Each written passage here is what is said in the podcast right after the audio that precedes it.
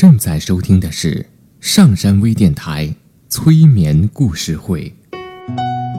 登录微信平台搜索“上山之声”，关注“上山微电台”。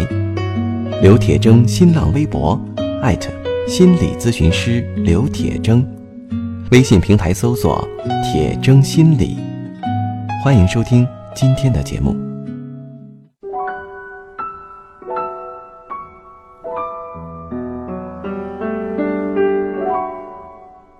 你好，我是铁铮，欢迎你和我一起走进催眠的世界。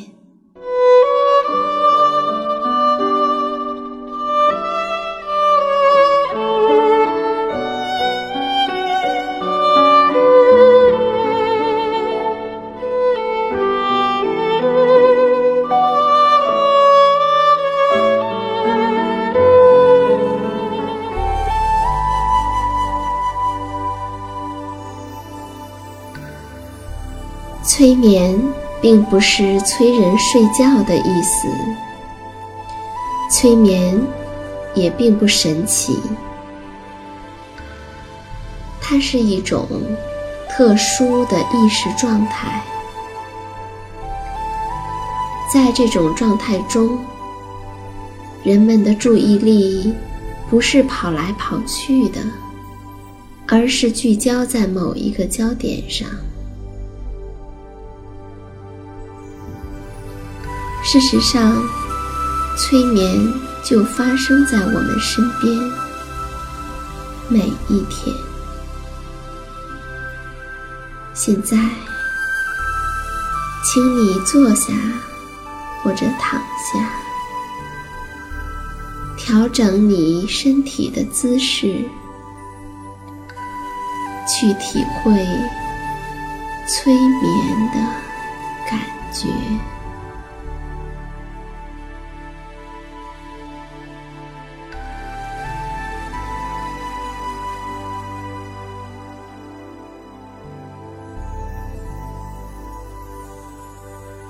无论你是坐着的，还是躺着的，都不要让自己太快的睡着了。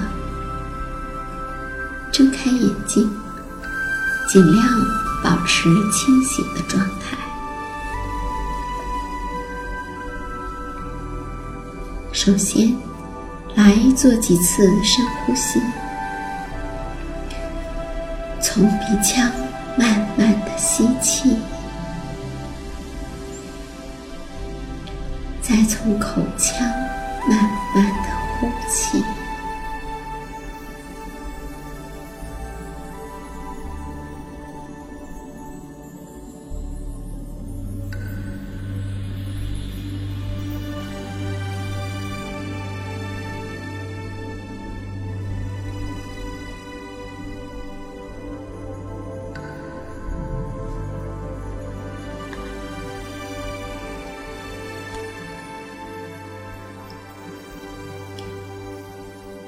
现在，用三句简单的话描述你所能看见的。你可以在心中默念，也可以说出来。比如说，我看到月光或是阳光透过窗户射进来。我看到架子上的花瓶，我看到家具的轮廓，等等。每一句话之后，要稍作停顿，做一次呼吸。现在，你可以描述你看到的三样东西。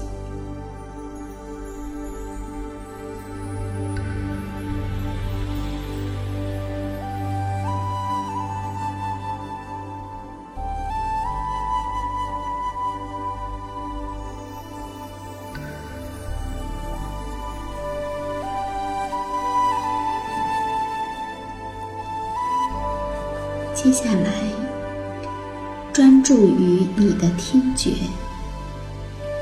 用三句话描述你周围的世界所发出的声音。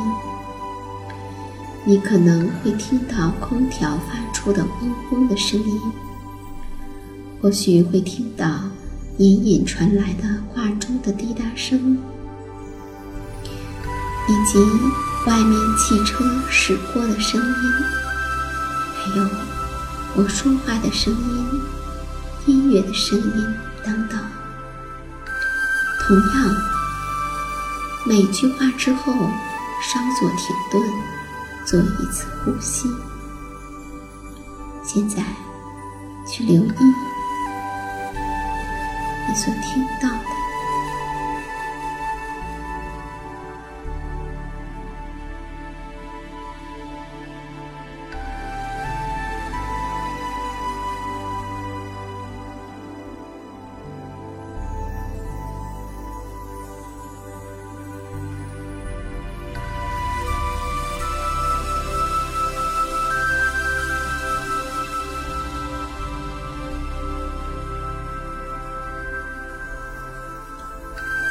现在，专注于你自己的感受，用三句话简单的描述对周围环境的真实的感受。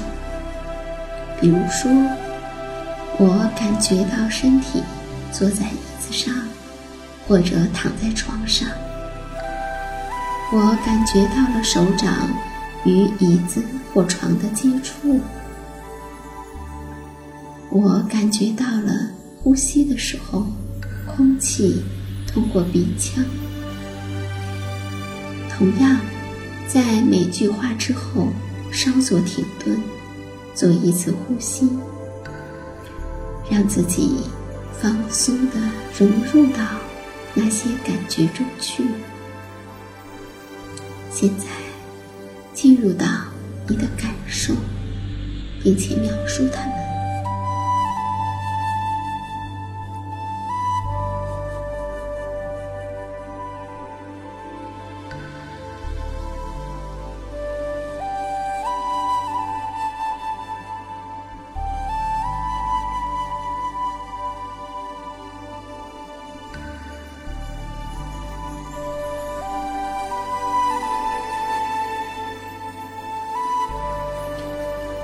接下来，描述两个视觉的信息。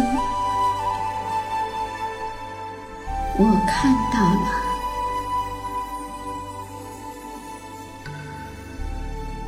我看到了。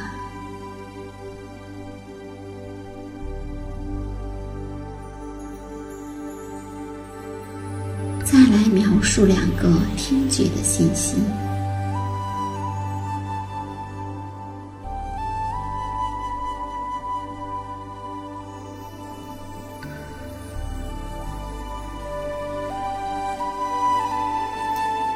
然后，描述两个你所感受到的感觉。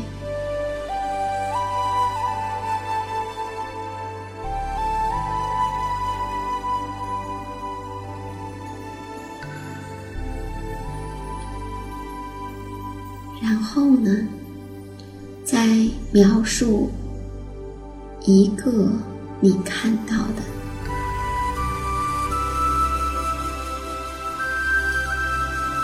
来描述一个你听到的，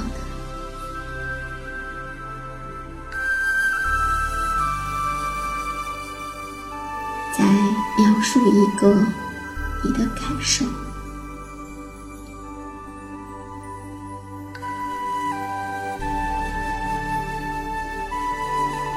随着你越来越专注的融入到。你所在的环境当中，我们来听一个故事。在很远很远的树林子里呀，住着一群野牛。它们随意的吃草，随意的跑来跑去，来来往往，总是成群结队的。当然，有的时候。也会遇到狮子呀、狼啊，但它们通常都知道如何快速的奔跑，来躲过危险。有的时候也会遇到它们吃的草不充足的情况，它们也去想办法到其他的地方去寻找能吃的草。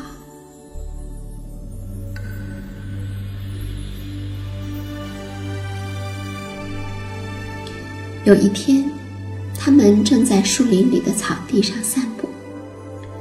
忽然，有一个邮差来了，给他们送来了一封信。接信的那条牛把信拆开，用很大的声音把信上的内容给大家念了出来。信上是这样写的。亲爱的野牛，你们好。咱们虽然没有见过面，可是我们听祖先说过，知道在很远很远的地方住着我们的同族，就是你们。我们希望有一天能彼此聚在一块儿。你们想啊，长胡子的羊，大肚子的猪。不是我们的同族，我们都还挺愿意跟着他们一块儿去游逛，一块儿的出来进去。何况你们是我们的同族呢？我们这里非常好，住得很舒服，住着瓦盖的房子，很结实，也很宽敞，吃的也好，是鲜嫩的青草。我们很希望你们到这里来，咱们共同享受这些东西。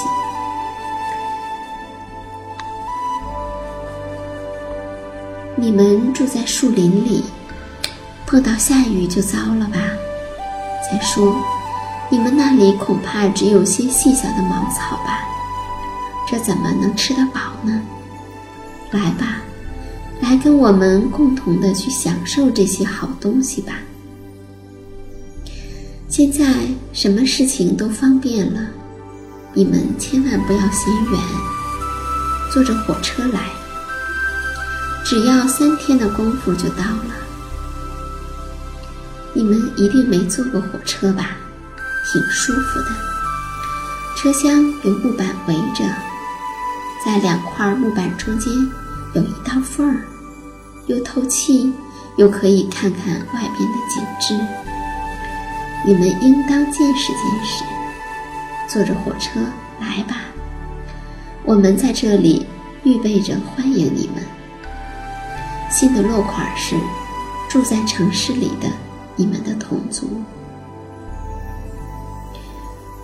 野牛们听了信里的话，都觉得既惊奇又开心。没想到那么远的同族，居然在远远的地方。欢迎他们去共同享受好东西。可是，接下来问题来了：是要马上就去呢，还是等一等再去？是全体同去呢，还是只去一部分？有一条野牛说：“去去也可以，不过……”咱们都没坐过火车，也不知道那玩意儿容不容易坐。你们没听信上说吗？虽说是方便，也差不多要三天的功夫呢。又一条野牛说：“他们说是瓦盖的房子，不知道我们住不住得惯。照我想，看不见天，看不见四周围。”住在里面总该有点憋闷吧。还有一条野牛说：“他们说吃的是鲜嫩的青草，我怕吃不饱呢。我们还是喜欢吃又老又结实的草，这才有嚼头。”说完，他低头咬了一口草，很有味道的嚼着。但另一条野牛说。咱们总不该辜负他们的好意呀！得想个妥善的办法。这时，野牛中最聪明的一条仰起头，摇摇尾巴说：“他们欢迎咱们去，咱们呢也愿意去。不过，我们怕的是担心去的时候路远不方便，到了那边又住不习惯。我想，咱们不妨推举一位先去看看情形。”顺便谢谢他们的好意。要是那边的确是很好，在全体都去也不迟呢。听了他的话，野牛们同时都摇摇尾巴，表示赞成。嗯，这个建议很好。一条野牛说：“我们就推举你去吧，你最聪明。”大家又都摇摇尾巴，表示赞成。那聪明的野牛，于是立刻就动身了。他代表全体的野牛到城市里去看望同族，参观他们生活的情形。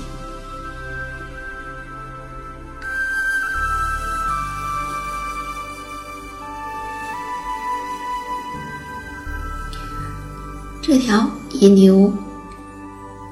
经过了三天三夜的时间，终于到了城市。从火车上下来，他觉得坐火车倒也有趣，树木都往后边跑，平地老是在那里旋转。这过去他可都没见过。只是那车厢也太拘束了，这边也是乘客，那里也是乘客。身子连动都不能乱动，更不要说跑来跑去。要是住在城市里，常常要做这个东西，就有点不太舒服。他一边想着，一边往寺外张望着。在那边有一大群牛，瞧见他，立刻都跑过来喊：“欢迎，欢迎！”然后。拥着他回到了他们的家。到家以后，他们领着他看房子，请他吃草里的草，并且说：“这些全是人给预备的，不用他们自己费心。要是不高兴出去，成年的住在这里也没什么忧愁。”野牛觉得不明白，因为。野牛们吃的青草都是自己去找的，于是他就问：“那人为什么要给你们预备房子和草呢？”城市里的牛回答说：“我们是他养着呀，他就应该这样做。你看，我们是很有交情的，像朋友一样，所以人会给我们预备这些东西。”野牛半信半疑地说：“我倒要仔细看看，才会明白到底是怎么回事儿。”城市里的牛一起笑了起来，说：“你看吧，你在这里住几天，就知道我们的生活有多舒服，人待我们有多好了。”野牛住了几天，觉得这屋子很憋气。完全没有树林里的那种清风。草虽然是嫩的，可是并不像野地的草那么有嚼头、有味道。但这些都不是最重要。他还是想弄明白，人跟牛的交情到底是怎么样。他跟着他们一起出去。结果就发现了问题。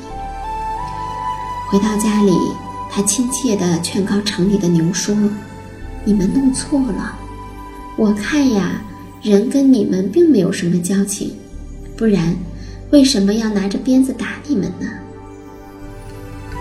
其他的牛回答说：“哦，这是因为我们走错了路，不朝这里走，他一时招呼不过来，所以用鞭子指点我们。这不能算用鞭子打。可对于野牛来说，这真是不可思议的事情。于是野牛又接着提醒他们说：“我刚才靠近人的时候，闻到了他身上有血腥的气味儿，难道你们没有闻到吗？他一定杀过我们的同族。城市里的牛跟人在一起生活的时间很久了，所以他们闻不到什么特别的味道。不过听野牛这么说。”城市里的牛倒有点怕起来了。你看看我，我看看你，半信半疑地说：“不会吧？”野牛说：“我看呐，等他把你们都捆起来的时候，你们后悔可就来不及了。”有几头牛垂头丧气地说：“那我们能有什么办法呢？”野牛说。你们听我的话，离开这里就是了。离开这里，离开这里，又到哪里去呢？到哪里去住？到哪里去吃呢？野牛说：“你们一定要住房子吗？树林里的生活才叫痛快呢。你们一定要吃草里的草吗？到处跑，到处吃地上的草。”味道可比这好得多。